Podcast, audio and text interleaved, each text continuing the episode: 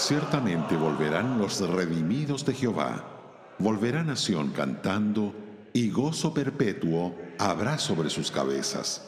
Tendrán gozo y alegría, y el dolor y el gemido huirán. Isaías 51, verso 11.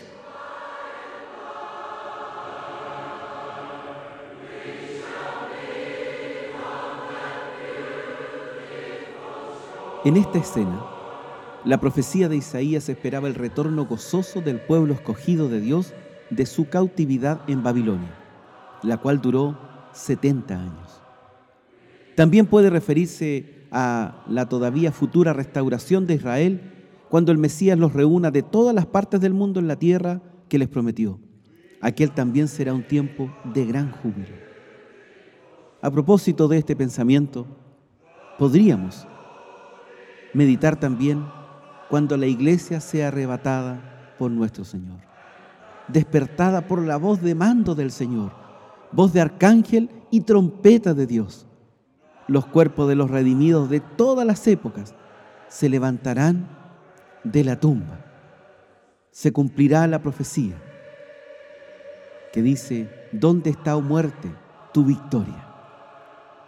Los creyentes vivos entonces transformados en un abrir y cerrar de ojos, se unirán a la multitud al ascender para encontrar al Señor en el aire.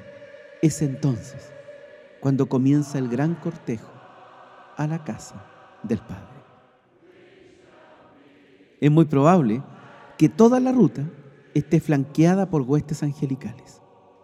Al frente de la procesión irá el Redentor mismo resplandeciendo con su gloriosa victoria sobre la muerte y la tumba. Enseguida seguirán las multitudes redimidas de cada tribu, lengua, pueblo y nación. Diez mil veces, diez mil veces y miles y miles de veces más cantarán con toda perfección musical. El Cordero que fue inmolado es digno de tomar el poder, las riquezas, la sabiduría, la fortaleza, la honra, la gloria y la alabanza. Cada uno de la multitud es un trofeo de la maravillosa gracia de Dios.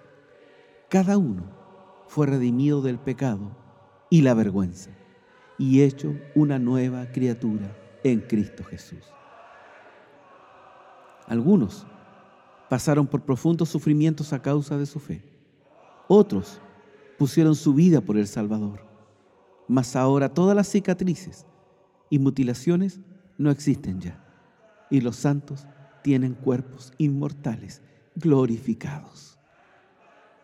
Abraham y Moisés están allí, así como David y Salomón. Ahí están los amados Pedro, Santiago, Juan, Pablo, también Martín Lutero, Juan Wesley, Juan Knox, Juan Calvino y tantos otros. Pero ahora estos no son más dignos de atención que los escondidos de Dios, desconocidos en la tierra, pero bien conocidos en el cielo.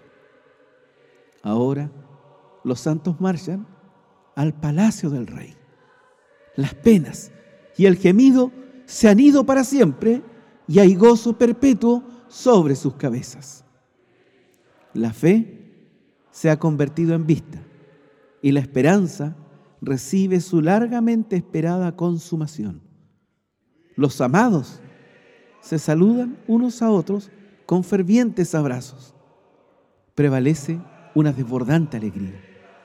Cada uno se asombra de la gracia maravillosa que les ha llevado desde las profundidades del pecado hasta estas alturas de gloria. Radio Gracia y Paz, acompañándote cada día.